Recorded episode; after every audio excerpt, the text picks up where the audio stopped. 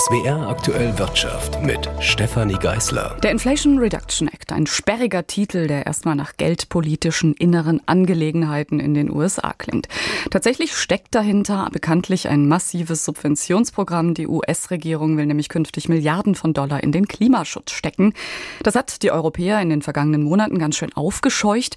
Die Befürchtung ist umgegangen, dass Investoren und Unternehmen in die USA abwandern könnten, angelockt von den attraktiven Subventionen. Lange ist dieser Diskurs theoretisch geführt worden, jetzt wird die Gefahr konkreter und entzündet sich am Beispiel der schwedischen Firma Northvolt, die Elektrobatterien für Autos herstellt und eigentlich einen Standort in Deutschland errichten wollte.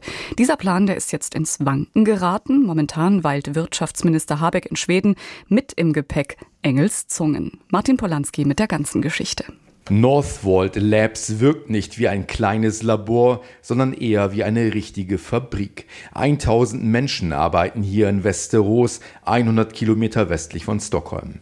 Der grüne Bundeswirtschaftsminister Robert Habeck zeigt sich nach einem Rundgang mit Northvolt-Chef Peter Carlsson beeindruckt in der etwas fiependen Halle. Es war eindrucksvoll zu sehen in der kurzen Präsentation und auch im Rundgang, was hier in wenigen Jahren entstanden ist. Allen muss klar sein, dass Northvolt eine riesen Erfolgsgeschichte hinter sich gebracht hat und der Markt sich natürlich jetzt erst entwickelt. Habeck hat einen Grund, besonders freundliche Worte zu finden. Denn für den sich entwickelnden Markt sollte eigentlich Heide in Schleswig-Holstein eine zentrale Rolle spielen.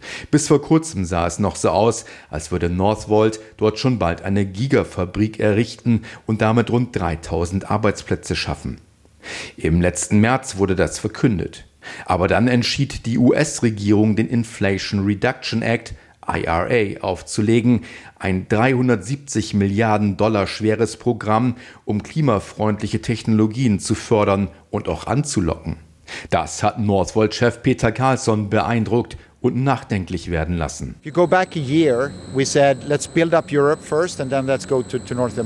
Vor einem Jahr haben wir gesagt, lasst uns erst in Europa loslegen und dann in die USA gehen. Aber mit dem IRA ist es praktisch unmöglich, in den USA zu konkurrieren, ohne vor Ort zu produzieren. Außerdem gibt es dort plötzlich sehr viel Nachfrage. Das hat eine Dynamik entwickelt, mit der wir jetzt umgehen müssen.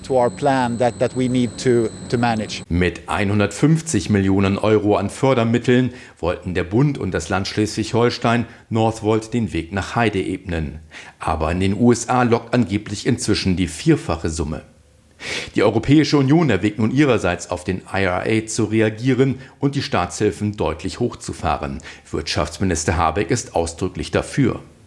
Die Höhe der Staatshilfen ist jetzt wohl ein wichtiges Thema bei den Gesprächen. Die finale Entscheidung muss Northvolt treffen und es äh, werden noch viele Gespräche, bis die Entscheidung kommt, folgen und Besuche auch. Und deswegen ist, bin ich auch unter anderem hier, um gleich nochmal fünf Minuten hinter verschlossenen Türen zu reden. Es gehe aber nicht nur um Geld, so Habeck, sondern auch um Infrastruktur, Personal, einen Standort mit besonders viel grünem Strom wie in Heide, der für Northvolt attraktiv sei.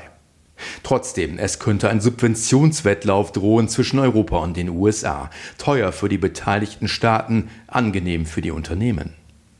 Northvolt-Chef Peter Carlsson betont, dass die Planungen für die Fabrik in Heide weiterlaufen würden, soll wohl heißen, noch ist nichts klar.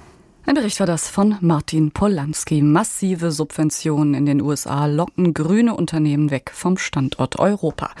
Und damit kommen wir zu einer ganz ähnlichen Problematik, diesmal in der Autoindustrie. Die ist ja bekanntlich das wirtschaftliche Rückgrat vor allem von Baden-Württemberg. Bei Zulieferbetrieben gibt's jetzt aber offenbar den Trend, Produktion und damit auch Arbeitsplätze nach Osteuropa zu verlagern. Auch hier locken zum Teil Subventionen. Die baden-württembergische IG Metall hat diese Gemengelage heute zum Thema ihrer Jahrespressekonferenz gemacht. Mit dabei der Chef der IG Metall Baden-Württemberg, Roman Zitzelsberger und die Betriebsratschefs von Bosch, Mahle und ZF Friedrichshafen. Gelly Hensoldt berichtet.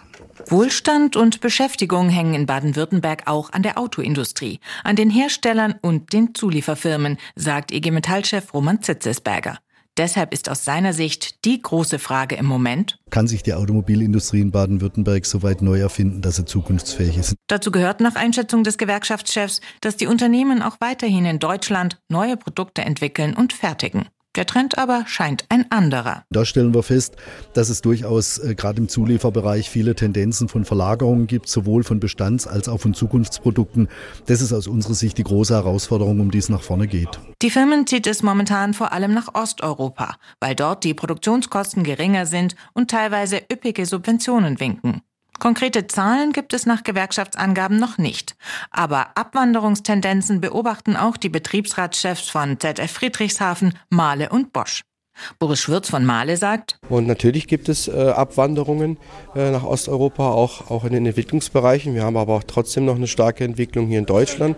Und wir als Betriebsräte müssen gucken, dass wir das stärken. Mit Sicherheit gibt es auch Angst bei den Beschäftigten. Es gibt aber auch Hoffnung. Mahle, ZF und Bosch sind große Zulieferer. Sie alle sind aktiv in der E-Mobilität und haben mittlerweile neue Geschäftsfelder erschlossen. Für die Zeit, wenn zumindest in Europa ab 2035 keine Diesel und Verbrenner mehr verkauft werden.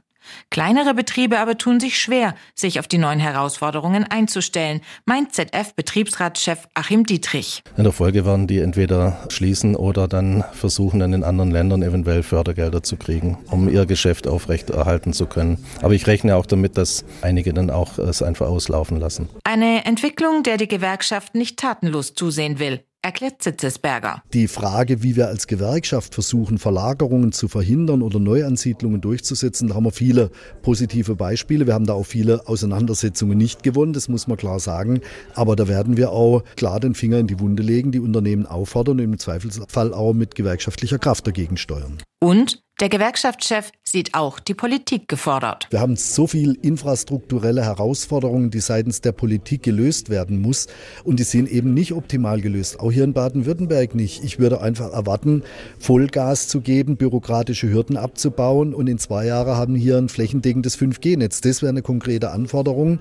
Äh, und nicht auf den anderen schieben, sondern zu sagen, das muss jetzt gemacht werden. Das sind ganz konkrete Dinge, die die Politik tun kann, tun muss. Ein Bericht war das von Geli Hensoldt zu den Abwanderungstendenzen von baden-württembergischen Autozulieferern.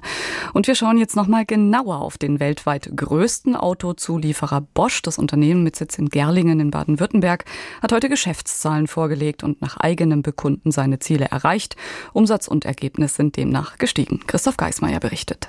2022, so Bosch, sei ein anspruchsvolles Geschäftsjahr gewesen. Die anhaltende Corona-Pandemie, die Folgen des Ukraine-Kriegs und die Knappheit an Halbleitern hätten sich auf die wirtschaftliche Entwicklung des Konzerns ausgewirkt. Dennoch hat Bosch beim Umsatz um 12 Prozent auf über 88 Milliarden Euro zugelegt. Der operative Gewinn verbesserte sich leicht von 3,2 auf 3,7 Milliarden Euro. Für dieses Jahr gibt Bosch keine Prognose für die Unternehmensentwicklung ab. Man sei vorsichtig, so Bosch-Chef Stefan Hartung. Dabei rechnet der Konzern mit Blick auf 2023 mit einer konjunkturellen Abschwächung. Nur aus China könne der Stimulus für die wirtschaftliche Entwicklung kommen, so der Bosch-Chef. Nach dem überraschenden Ende der Null-Covid-Politik erwartet das Unternehmen, dass in China ein Erholungsprozess einsetzt. Allerdings bremse die Industrie weiterhin die Materialknappheit. So seien Halbleiter auch in diesem Jahr knapp. Dies werde die Autoproduktion auch 2023 bremsen, sagt Bosch. Ein Bericht war das von Christoph Geismeier und zum Schluss wie immer an dieser Stelle der Blick auf die Börse. Claudia Werle nimmt heute die amerikanischen Tech-Giganten in den Fokus. Trotz steigender Zinsen, trotz der mauen Weltkonjunktur, es läuft gut am amerikanischen Arbeitsmarkt. Die Arbeitslosenquote ist so niedrig wie seit mehr als 50 Jahren nicht mehr. Dazu will nicht so recht passen, dass große Tech-Konzerne zigtausende Mitarbeiter auf die Straße setzen. Die Konkurrenz wird größer, Werbeeinnahmen sprudeln nicht mehr so stark. Viele Kunden werden auch wählerischer. Sie müssen wegen der hohen Inflation ihr Geld zusammenhalten. Die Folge? Amazon, Alphabet und Co. fangen an, auf die Kosten zu schauen. Nicht profitable Ladengeschäfte werden geschlossen, Geschäftsmodelle kommen auf den Prüfstand, Mitarbeiter werden entlassen und wenn Mitarbeiter gesucht werden, dann sind das oft Frauen und Männer, die andere Qualifikationen mitbringen. Unternehmen wie der US-Autokonzern Ford schreiben tiefrote Zahlen, dafür werden Sondereffekte verantwortlich gemacht. Unter anderem kommt es zu milliardenschweren Abschreibungen wegen der Beteiligung am kriselnden Elektroautobauer Rivian. Apropos Elektrofahrzeuge. Hier in Deutschland sind im Januar weniger E-Autos zugelassen worden als noch vor einem Jahr. Unter anderem hängt das damit zusammen, dass viele staatliche Fördermaßnahmen zum Jahreswechsel ausgelaufen sind. Ein E-Auto zu kaufen wird damit deutlich teurer. Der DAX beendet den Handel leicht im Minus. Er steht jetzt bei 15.476 Punkten. Claudia Wehrle, ARD Börsenstudio, Frankfurt.